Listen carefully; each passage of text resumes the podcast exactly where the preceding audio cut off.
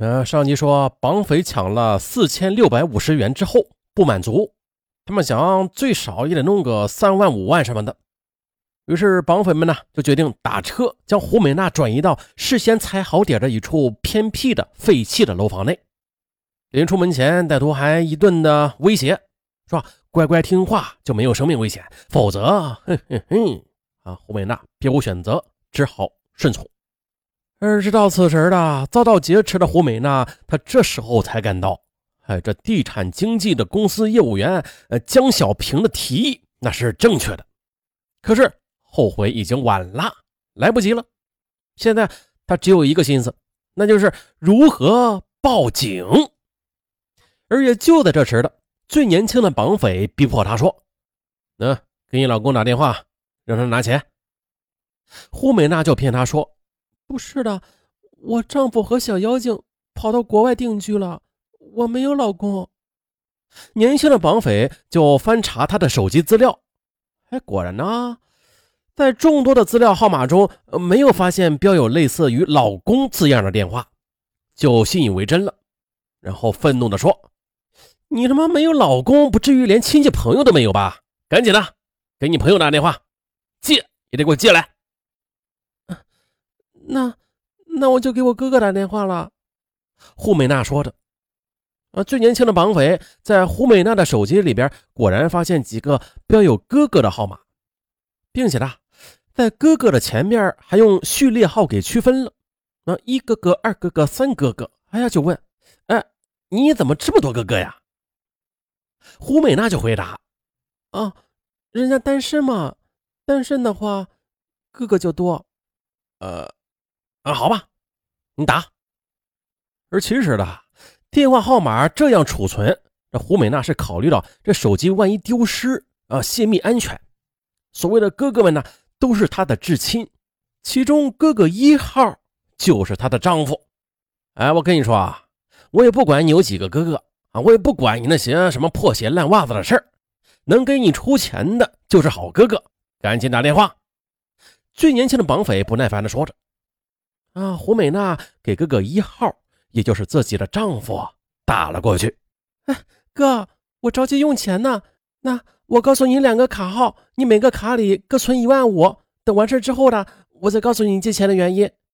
呃，不是，听到妻子称呼自己为大哥，胡美娜的丈夫就感到有些奇怪了。尤其是妻子吩咐他往指定的卡号上打款，他就隐约的感到不好。这妻子应该是出事儿了。那么，这什么事情能导致妻子连说话都不方便呢？放下电话之后的丈夫猜测，哎，难不成是绑架？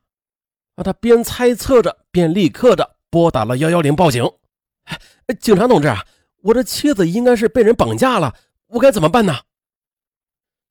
看，咱们再说这边，这边啊，最年轻的绑匪见胡美娜的一号大哥没有来电话。就说：“嘿，我说你这什么大哥呀？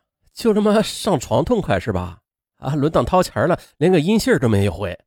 不行，你呢就再换个哥吧，啊，找你的二哥、三哥或者恩哥去。不是的，胡美娜就解释说，我的这些哥哥中啊，只有这位和我关系最铁了，也是他最有钱。我的话他不会不听的。这样吧，我再催一催他。啊，那行吧，行吧。”打吧！最年轻的绑匪点头同意了。胡美娜又打电话催促：“大哥，你啥意思呀？你老妹儿的话也不管用，咋的？你快装了钱，一个小时之后把钱打进卡里，否则的话，别怪我和你翻脸。”他，电话这边的胡美娜的丈夫满口答应：“嗯啊，好好，哎，我手上现在还没有现金啊，不过，我已经跟朋友说着借钱的事了，朋友已经答应了。”估计用不了多长时间呢，这钱就能打过去了。啊，你你别着急。呃，不过呢，今天晚上不如咱们……嗯，老妹儿，你懂的。去你的！你先把钱拿过来再说，否则免谈。哎呀，你看这这这，啊，小两口还还还挺会演。可是这一个小时之后的，最年轻的绑匪又让中年绑匪去银行查询，结果惊讶的发现啊，这卡上。一分钱进账都没有，哎，我说，你这个哥这是怎么回事啊？最年轻的绑匪气愤地质问他：“嗯，我也不知道。那我再打电话问一问。”胡美娜装出茫然的样子。啊，停，不用了。最年轻的绑匪这回没有同意。这个时候啊，他其实是在怀疑他那个一号哥哥可能是猜到胡美娜出事了，于是便向公安局报案了。那如果是这样，那就麻烦了呀。又是过了一个小时，眼看这指针是越来越接近下午四时了，还是没有哥哥一号的电话。不对，你那个混蛋哥哥肯定是报警了。最年轻的绑匪越来越焦躁，他一把从胡美娜手中夺过了手机。奶奶的，看来这趟这把活也就四千来块钱了吧？我估计这娘们的那个情哥哥不管他的死活了，他肯定是报警了。咱们还是早点撤吧。最年轻的绑匪分析着，并且做出了决定。哎，可这时候的中年绑匪他则动了色心。我说，这四千块钱也太少了点吧？那不如这样，我们结个色吧？啊，我看这妞长得还不错，怎么样啊？各位，哎，不行啊，咱们是绑架发财的江湖好汉，又不是色狼。这等节外生枝的事儿，咱不能干。最年轻的绑匪反对。另外一个绑匪也说：“哎呀，这都什么时候了啊？你还有这闲心？你你真要这么做，你还没等着臭美完呢，警察就赶来了，把你抓个衣冠不整。”两个人，一个用规矩反对，一个用警察吓唬，搞得中年绑匪不得不收起了色心。他们把胡美娜便拽到了楼下的一个四面通风的房间，又用胶带呃将她的手脚、嘴巴全部的都给缠上，然后又捆绑在一个水泥柱子上，随即哎便逃离了犯罪现场。嗯，咱们再看这边，绑架案牵扯人质安全，这是人命关天的大事接警之后，警方很重视。佳木斯市公安局幺幺零指挥中心便指令前进公安分局刑警队立刻出警。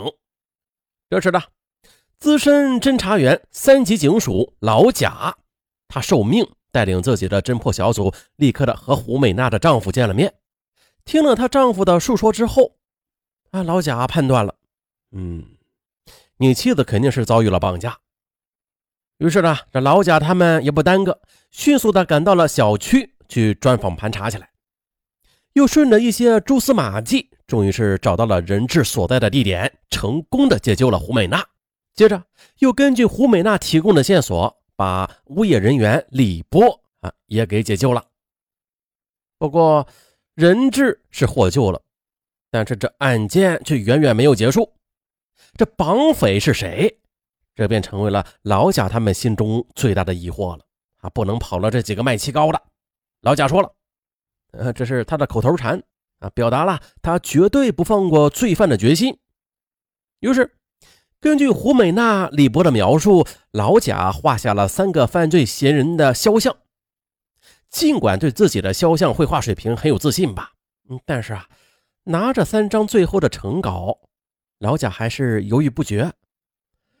啊，应不应该就此就来发布通缉令啊？因为根据自己的经验吧。受害人由于惊恐紧张的心理原因吧，对这犯罪分子的印象往往是非常模糊的，或者是描述不详，其中必定会存在一些偏差。现在呢，他难以判定的就是胡美娜二人描述的偏差率究竟是多少。这个时候呢，老贾忽然发现了自己的疏忽，这会儿呢光顾着听胡美娜讲述了，忘记了一件大事啊。那就是去银行调取自动提款机上的监控录像资料啊！毕竟犯罪嫌疑人之一多次的去提款和查询过的。接着就是查看监控录像了，但是呢，这查看监控资料是一件很累眼睛的工作。这四十出头的老贾累的是眼珠子涩疼，他一边轻揉着自己的双眼，一边对他的战友嘀咕着：“哎呦，这眼睛啊，你看啊。”都说四十七八眼睛花，我看看咱们这行的，这老花镜就得提前戴上。嗯，就这样看着看着，哎，发现了。在监控资料中，老贾终于找到了一个可疑的影像。尽管的他是遮遮掩掩的，害怕面部曝光吧，但还是留下了一个面部镜头的。这就是胡美娜所说的年纪稍大点的那个犯罪嫌疑人。将自己所画的那张肖像和录像资料对比，老贾惊奇的发现，不错，十分接近。由此，他也大致的了解到了胡美娜的记忆力还是不错的，那描述的偏差率也不大，接近于真实。于是，公安局便通过网络和覆盖全省的媒体发出了通缉令。不过一周之后也没有反馈，老贾以为没戏了。可就在第八天有了动静，双鸭山的一位居民打来电话说：“说这通缉令上那个年纪比较大的，像是双鸭山市人，他呢好像是以前犯过罪，嗯，据说是犯了投毒杀害嫂子的案件，当时在双鸭山市是轰动一时，后来怎么判的就不清楚了。”啊，一个双鸭山市人在本地犯罪，那么就应该关押在当地监狱的。可是单凭这一个电话，老贾觉得啊，这线索有点单薄了。这时呢，他再次专访胡美娜和物业人员李波，请他们冷静过后的再详谈。终于的，李波回想起一句话来。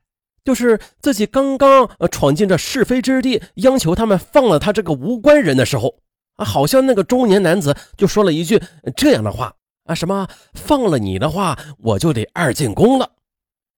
老贾问道：“哦，你记清楚了吗？他真的是这么说的？”李波又仔细的想了想，最后肯定：“嗯，没错。”于是双鸭山市的反馈电话，李波的证言。啊，具有相互的印证关系，那么这个时候就可以肯定，那位年纪稍微大点的中年男子，他肯定就是双鸭山市人，他有过犯罪前科。啊，老贾决定了，前往双鸭山市监狱里边去调查一番。很快，根据双鸭山市监狱提供的资料，老贾他们掌握了有关景权力的一切情况。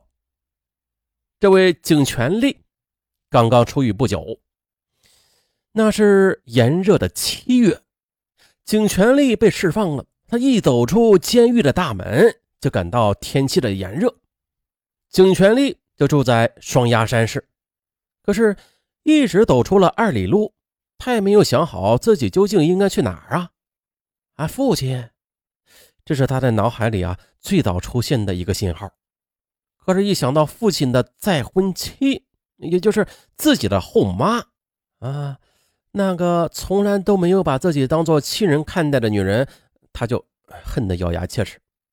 于是，就投奔的想法立刻的被自我否定了。那么，去母亲那儿，景全力很自然的冒出这样的念头。可是，他又一想到母亲的再婚夫啊，母亲左右为难的那份无奈。景全力就在心里说：“哎呀，算了，不给老妈添麻烦了，也不让自己心里添堵了，我还是去找阿丽吧。”